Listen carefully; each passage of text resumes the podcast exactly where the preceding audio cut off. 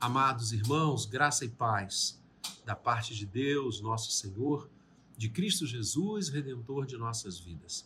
Desejo e espero de coração que todos estejam bem, recebam o carinho, recebam o amor, recebam as orações da Igreja Presbiteriana do Jardim Guanabara, de todo o povo de Deus que ali se reúne, que ali foi colocado pelo Senhor para adorá-lo, bendizê-lo e servi-lo. Queremos saudar você que agora está conectado a nós, sua família. Queremos desejar as mais ricas bênçãos do Senhor sobre a sua vida, sobre a sua caminhada. Vamos ler a palavra de Deus, vamos meditar no livro santo, vamos permitir que nas mãos do Espírito Santo ele uh, leve essa palavra à nossa vida como bom terreno, fazendo da nossa vida um bom terreno e que a palavra dele frutifique a 30, a 60 e a 100 por um nos nossos corações. Então, abra nessa noite comigo a sua Bíblia, já oramos, rogando a iluminação do Senhor. Abra agora em Colossenses, capítulo 3. Colossenses, capítulo 3, epístola de Paulo aos Colossenses, igreja nascente, igreja que começava a dar os seus primeiros passos na direção do Evangelho, na direção de Cristo. Ali a palavra do Senhor havia chegado e naquela cidade frutificado. Antes de nós lermos o texto de Colossenses 3, vamos ler a partir do verso 12, nós queremos uh, contextualizar a reflexão dessa noite. Há dois domingos atrás, pregando no culto das 19, eu falei sobre andar de modo digno do Evangelho, pegando um texto da Epístola aos Efésios também, do apóstolo Paulo, da lavra do apóstolo Paulo, nós caminhamos ali em Efésios 4, 2 e 3, sobre algumas características do andar do crente, do viver do crente, da maneira como o crente se apresenta na sociedade. E Paulo orava para que estas marcas, estas características é, é, estabelecessem um estilo de vida aos cristãos da cidade de Éfeso e todo o povo de Deus, é lógico agora, para que eles andassem, vivessem de modo digno da vocação a que foram chamados. Essa mesma linha que vai nos conduzir nesta noite, aduzindo algumas dessas marcas, acrescentando a humildade, mansidão, longanimidade e o suporte na vida de uns dos outros, como nós falamos há dois domingos atrás, queremos trazer outras formas de vida, de testemunho e de prática cristã no dia a dia do crente. E vamos usar o texto de Colossenses 3, versos 12. Vamos ficar hoje apenas nos versos 12 e 13.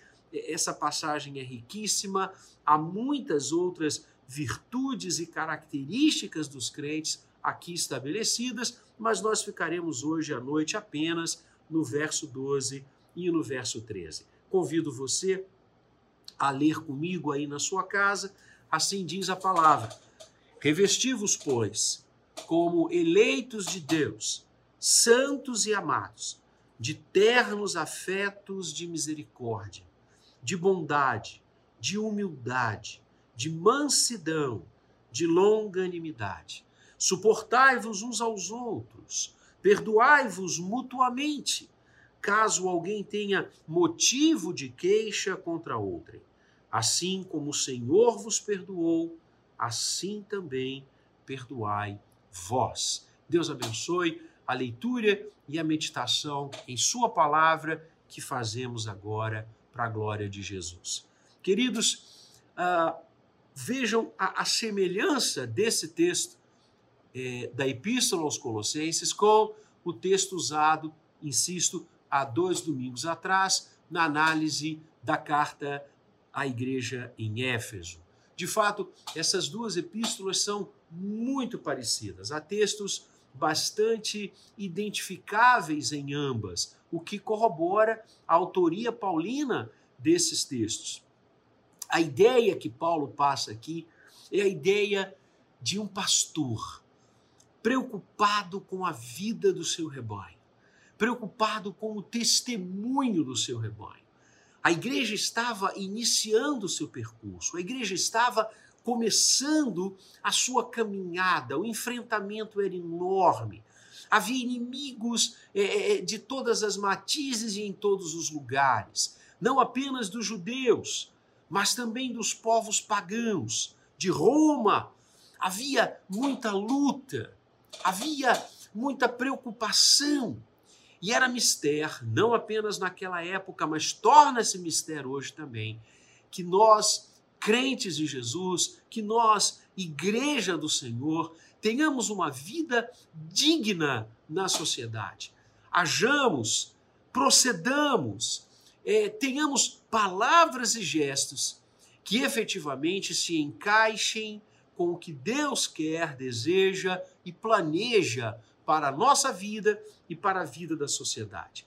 A, a ideia de Paulo, tanto escrevendo a carta aos Efésios, quanto esta carta aos Colossenses, é que a igreja deve modelar a sociedade.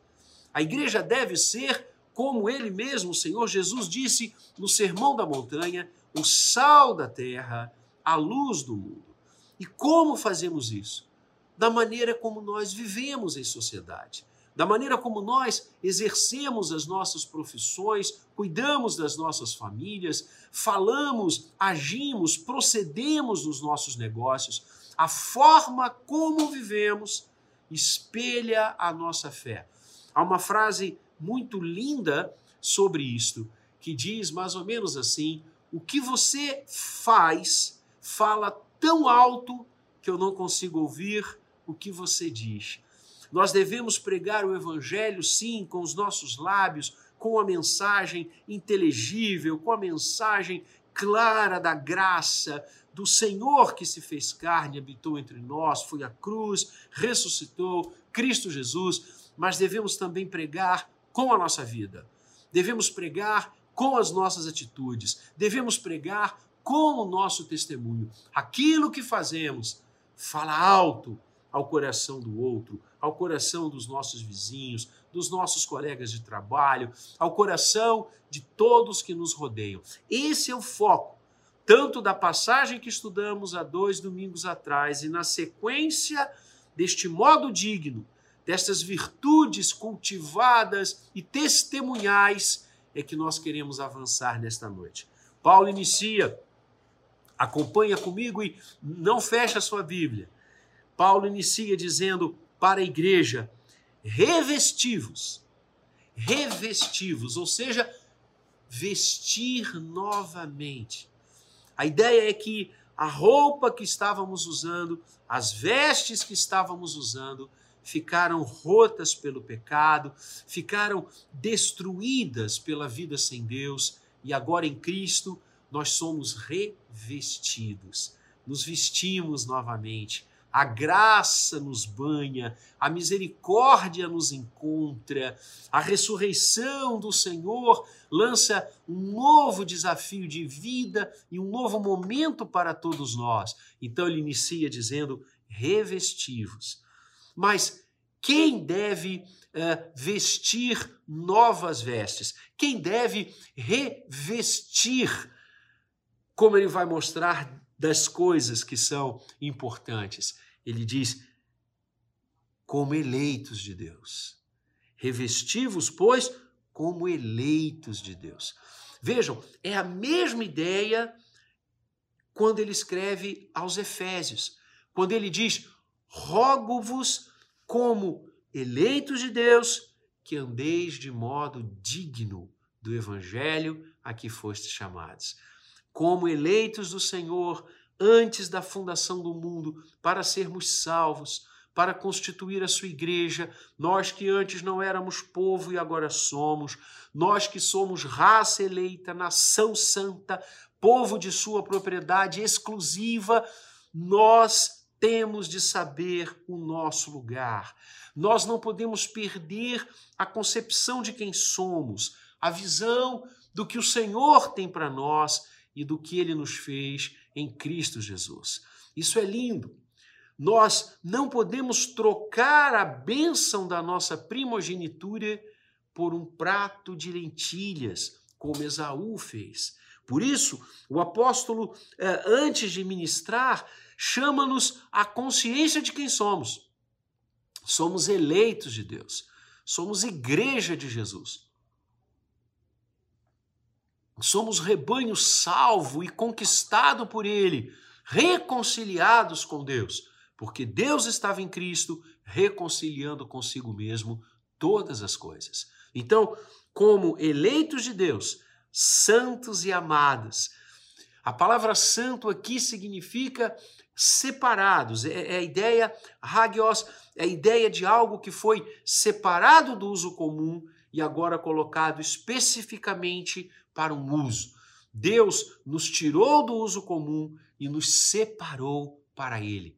Essa é a própria conotação da palavra igreja no Novo Testamento. Eclesia vem de duas palavrinhas gregas, ek, que significa extrair, tirar, sacar para fora, e kalel, que é o verbo chamar. Então, ecleo, ecleo, eclesia significa tirar para fora, chamar para fora. Foi isso que Deus fez.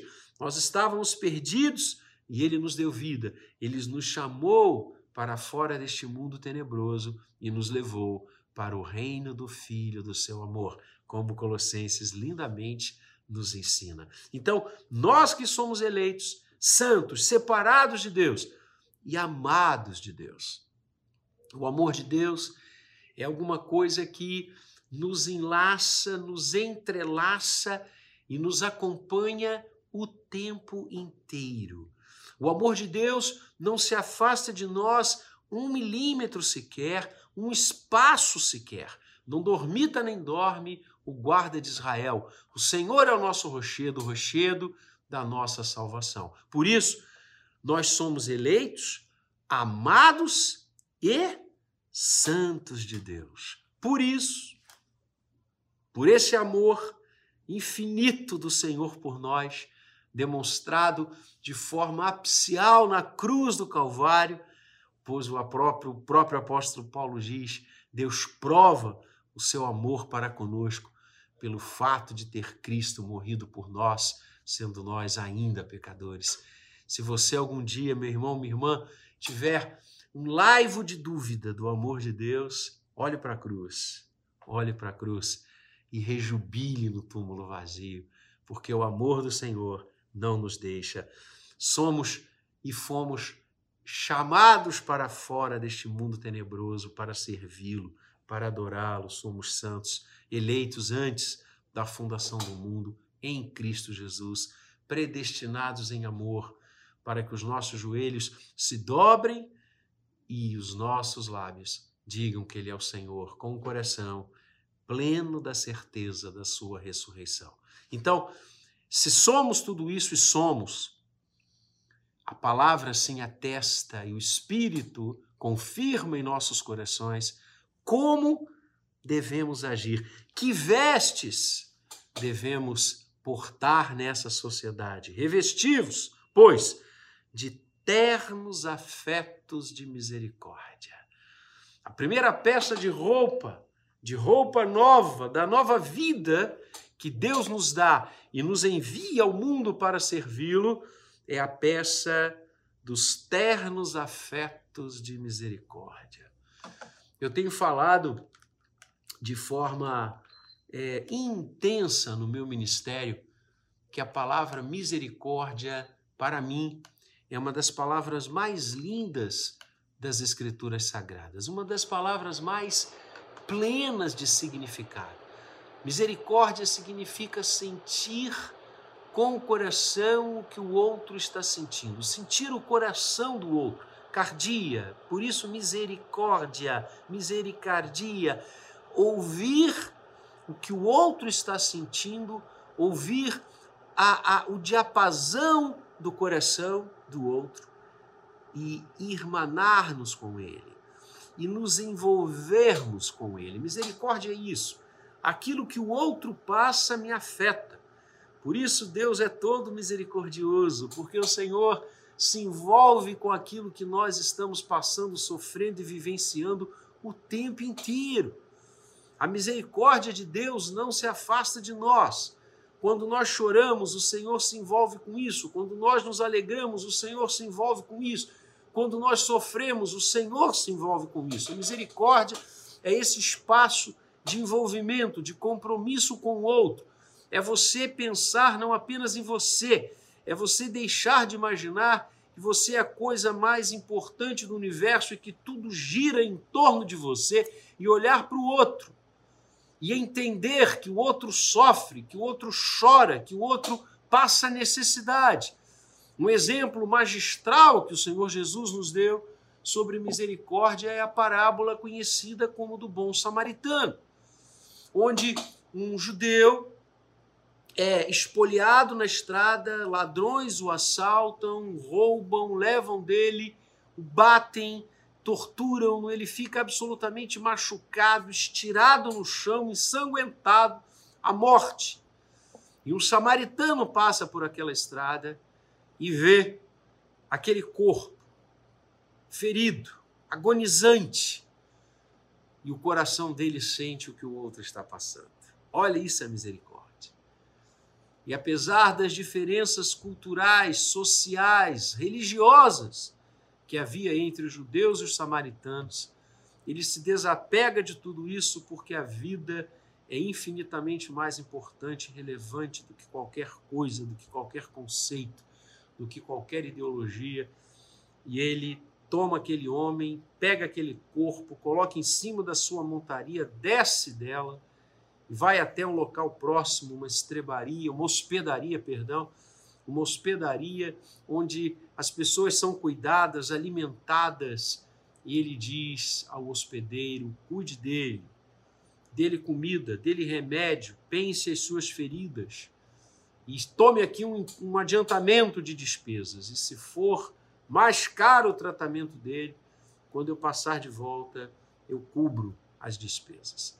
Jesus termina essa parábola dizendo quem foi misericordioso com aquele homem, porque antes dele, autoridades religiosas de Israel, segundo o relato de Jesus, passaram por aquela estrada e nada fizeram em relação àquele corpo estirado, doente, à morte. Por quê? Porque não tiveram misericórdia. Então, Paulo está dizendo que nós, amados, devemos viver nesse mundo, nessa sociedade, nesse momento difícil que todos nós atravessamos de pandemia, de dor, de lágrimas, de óbitos diários. Paulo diz: revistam-se, ou seja, tomem as vestes, vestes novas, de ternos afetos de misericórdia. Eu creio que hoje nós poderíamos impactar o mundo de uma forma intensa se todos, sem exceção, que conhecem a Cristo, agissem com a misericórdia de Cristo nesse mundo. Olhasse as pessoas não como objeto de seu prazer, não como objeto de mais-valia, não para que os seus interesses fossem a, a, realizados, mas olhar o outro com os olhos da misericórdia. Se nós vestirmos os ternos afetos, ou seja, os afetos carinhosos, viver a misericórdia com ternura, é isso que a Bíblia está dizendo. Nós impactaríamos esse mundo com o Evangelho de Jesus como nunca antes se teve notícia. É isso, isso é prática, isso é prática de fé isso é prática de vida. Olhar o outro com misericórdia, com os olhos encharcados de misericórdia. E eu tenho dito que a misericórdia é mais do que apenas ter uh, e ouvir o coração do outro, é agir para que a dor do outro seja extirpada. Exatamente isso que aquele samaritano fez. Ele não se condoeu apenas, ele se condoeu, ele sentiu, ouviu a música do coração do outro que estava estirada ali, e era uma música lúgubre, era uma música de morte, e ele disse: Eu vou agir para que esta morte seja espantada, eu vou agir para que essa enfermidade, essas dores que ele está vivendo, esses machucados todos que fizeram nele, sejam curados. É isso.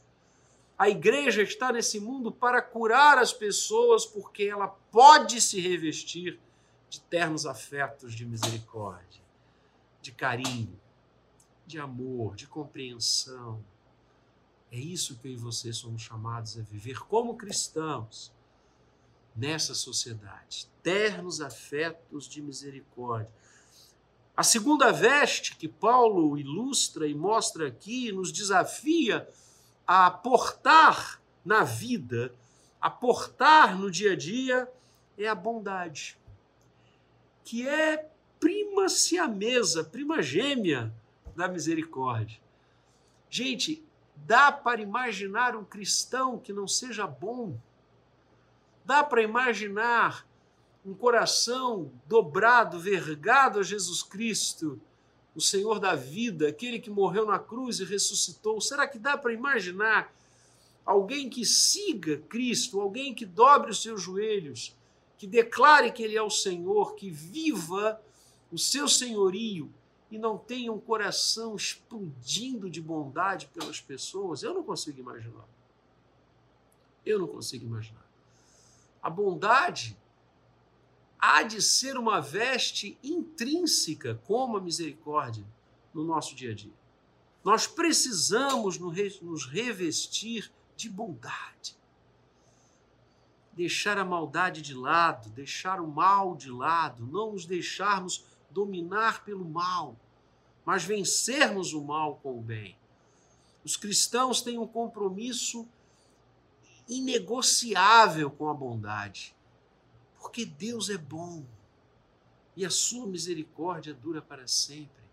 Por isso, aqueles que estão nele, que vivem nele, que foram lavados com suas vestes lavadas no sangue de Jesus, por isso são vestes novas.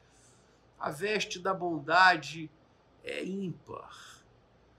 Não há como viver nesse mundo sendo crente sem ser bom olhar as pessoas com bondade, olhar as pessoas com carinho, realizar gestos de bondade, dividir as coisas, querer o bem do outro, ajudar o próximo, exercer gestos de bondade.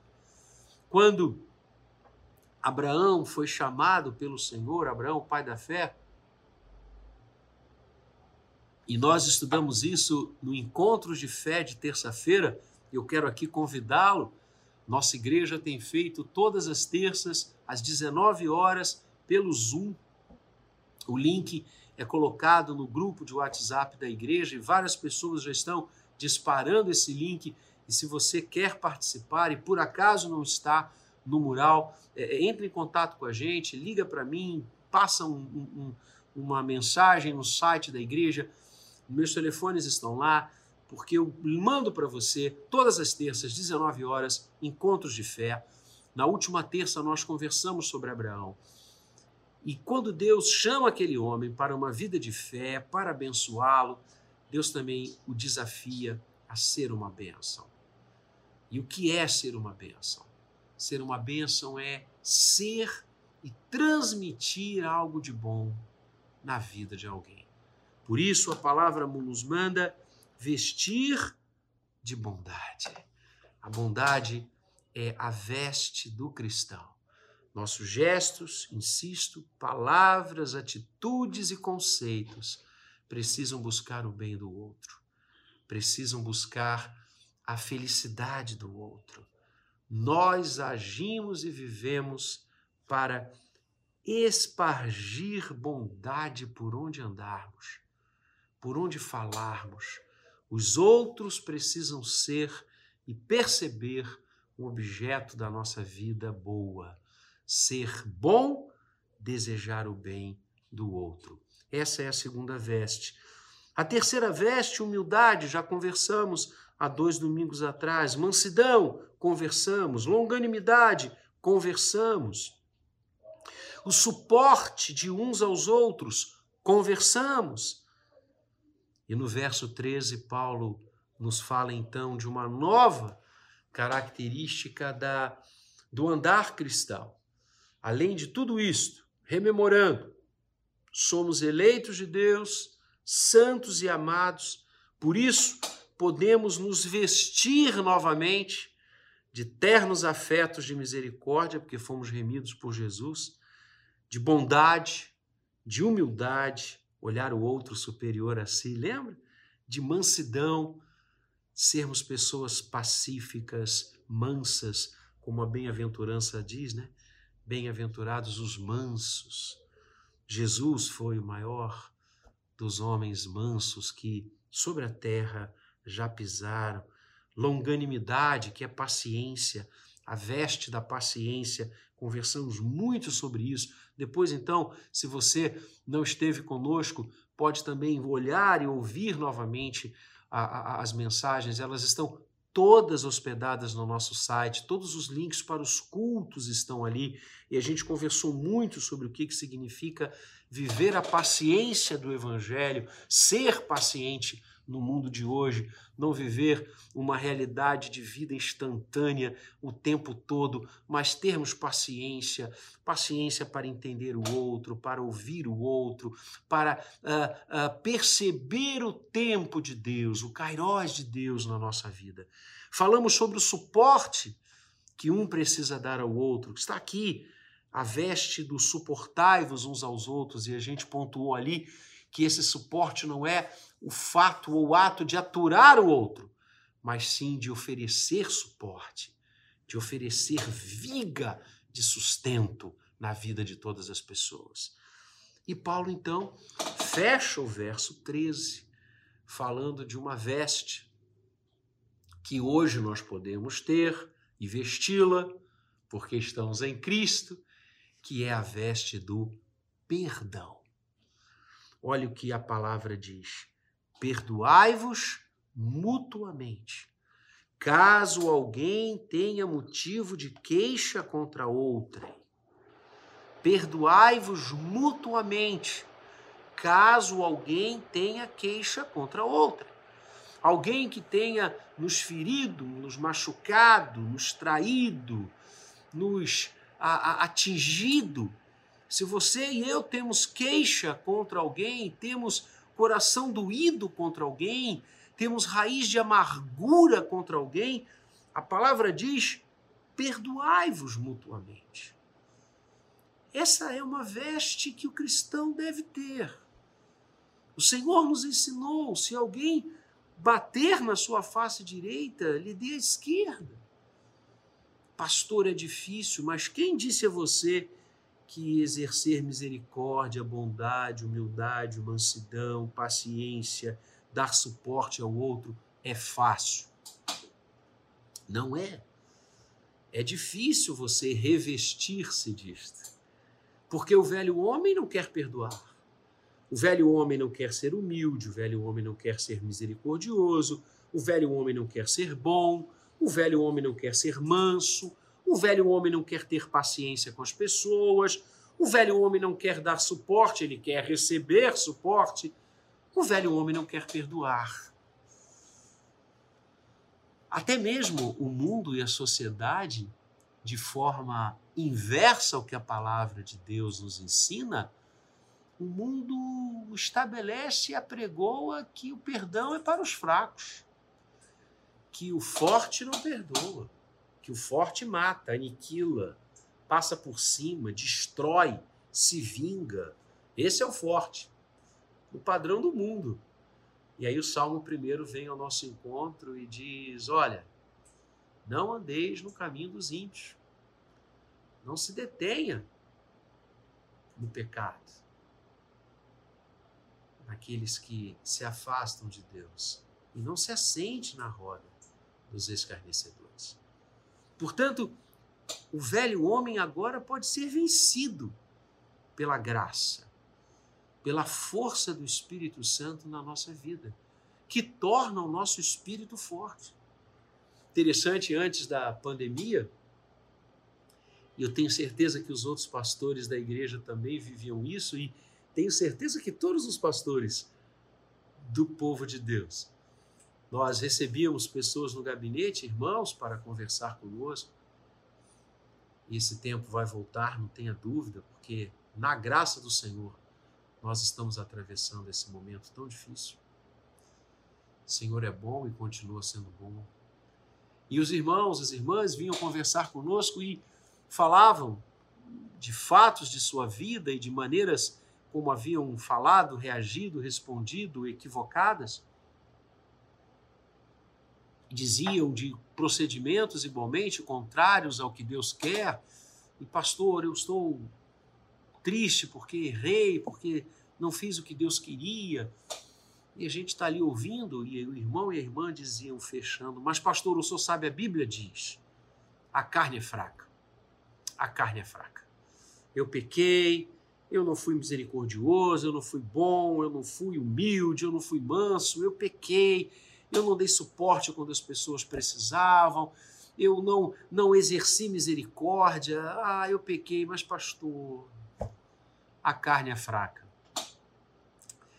E eu dizia invariavelmente, quando esse versículo era citado, ou é citado, para mim, a justificar a conduta errônea.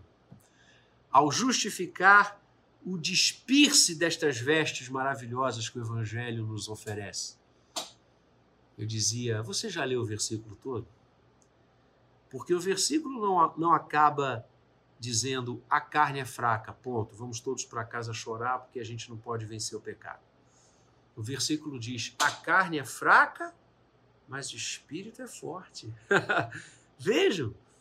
Então é muito mais esse versículo para mostrar que a nossa pecaminosidade pode ser vencida pela força do Espírito Santo em nós do que para justificar o pecado que a gente realiza. A carne é fraca está dizendo o seguinte: olha só, você não tem por que agir na fraqueza da carne se você tem à disposição a força do Espírito. Enchei-vos do Espírito, no qual não há dissolução. Eita coisa linda! Percebe? Então eu e você podemos perdoar os outros. Eu e você podemos exercer perdão porque o Espírito nos capacita a isso. Ou você acha que todas essas vestes que nós estamos estudando aqui, vestes do cristão, é, é, é, é não, não são dadas ou exercidas pela nossa força? Claro que não. Você realmente acha que você consegue ser misericordioso? Pecador como nós somos? A gente consegue ser bondoso? Pecadores como somos? Nós conseguimos ser humildes? Claro que não. Claro que não. A gente consegue dar suporte ao outro? Não. A gente consegue perdoar por nós? Não. A nossa vontade não é perdoar, é tacar uma pedra maior ainda. É aniquilar aquela pessoa. É vingar-se. Mas a palavra que diz que o Espírito Santo nos foi dado para nos santificar, está dizendo: exerçam perdão.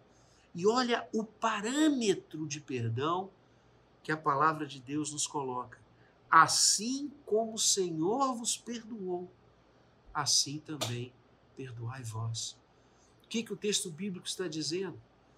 Mire-se no que o Senhor fez. Ele, ele sim, teria motivos sobejos de nos aniquilar. Nós pecamos contra ele, nós nos afastamos da sua presença, nós o traímos. A ele que nos fez para ele.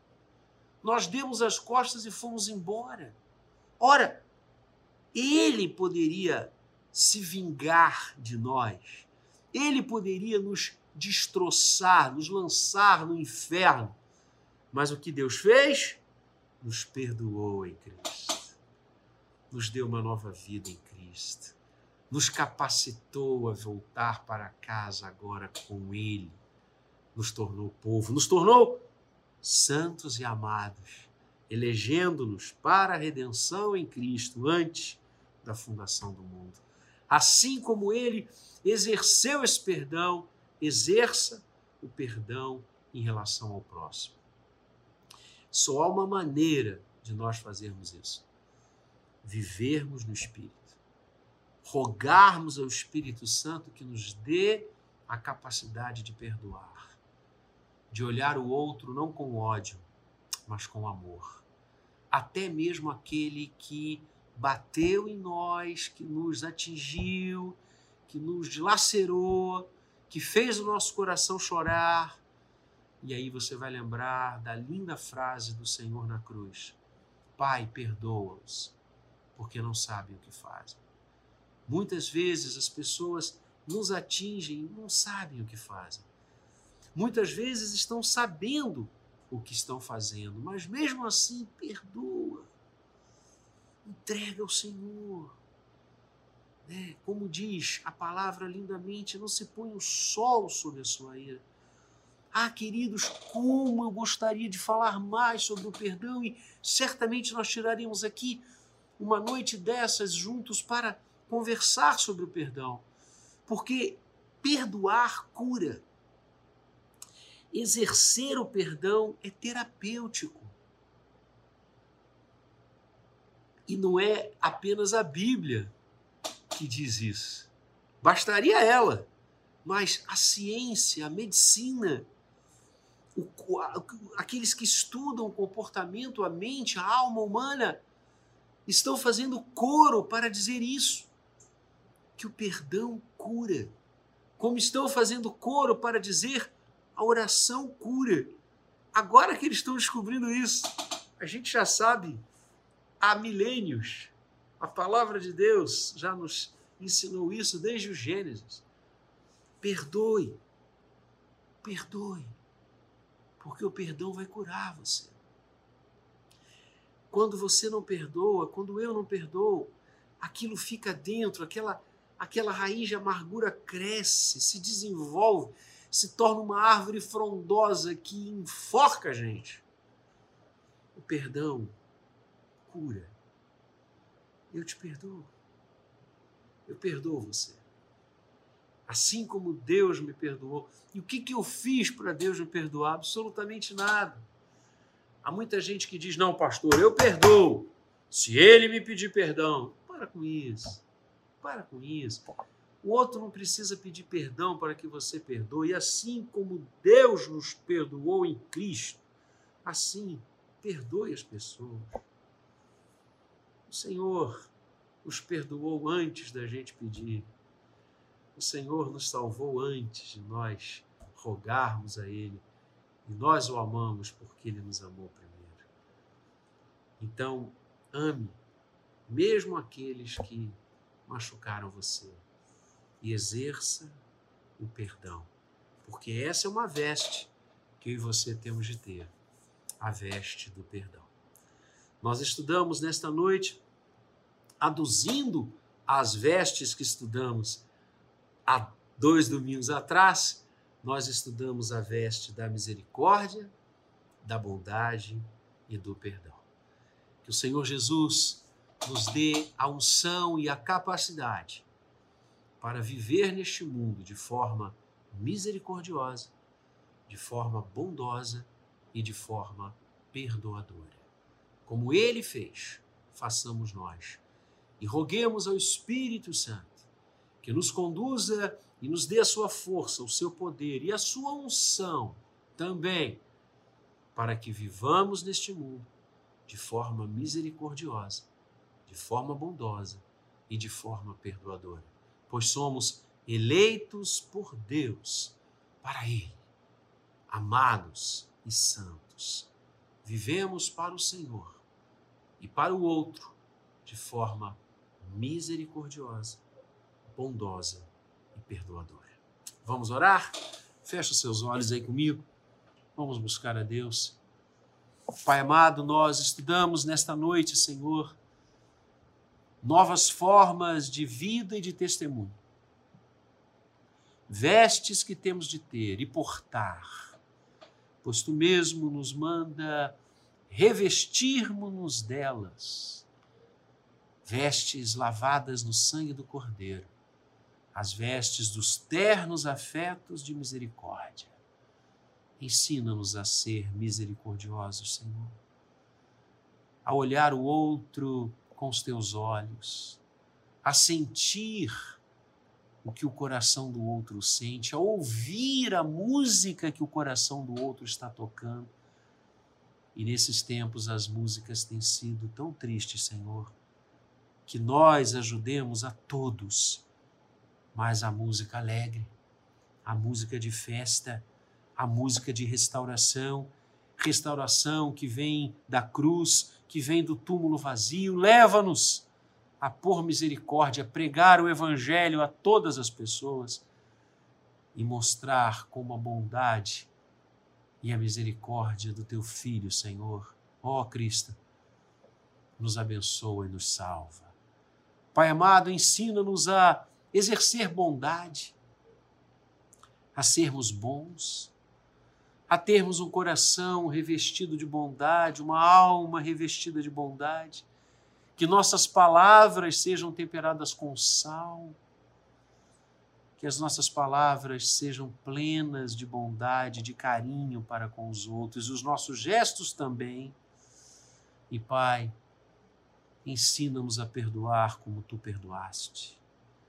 Ensina-nos a tratar os outros como tu tratas e que estendamos a mão e não batamos nas pessoas, por mais que elas mereçam, por mais que elas tenham feito por onde, por mais que elas tenham nos dilacerado, que nós exerçamos em teu nome o perdão, o bálsamo que cura, o perdão que liberta, o perdão que nos faz leves. Ó oh, Senhor, tira toda raiz de amargura, de mágoa do nosso coração e que exerçamos o dom do perdão a todas as pessoas. Pai Santo, assim, conduza-nos neste mundo e nesta sociedade como herdeiros da promessa em Cristo, como povo teu, como povo de tua propriedade exclusiva. Assim oramos, em nome do Senhor Jesus, aquele que exerceu a humildade, a bondade e o perdão a todo tempo. Que contigo, Senhor Jesus, aprendamos para a glória do teu nome. Amém. Que Deus o abençoe. Uma grande semana para a glória dele. Amém.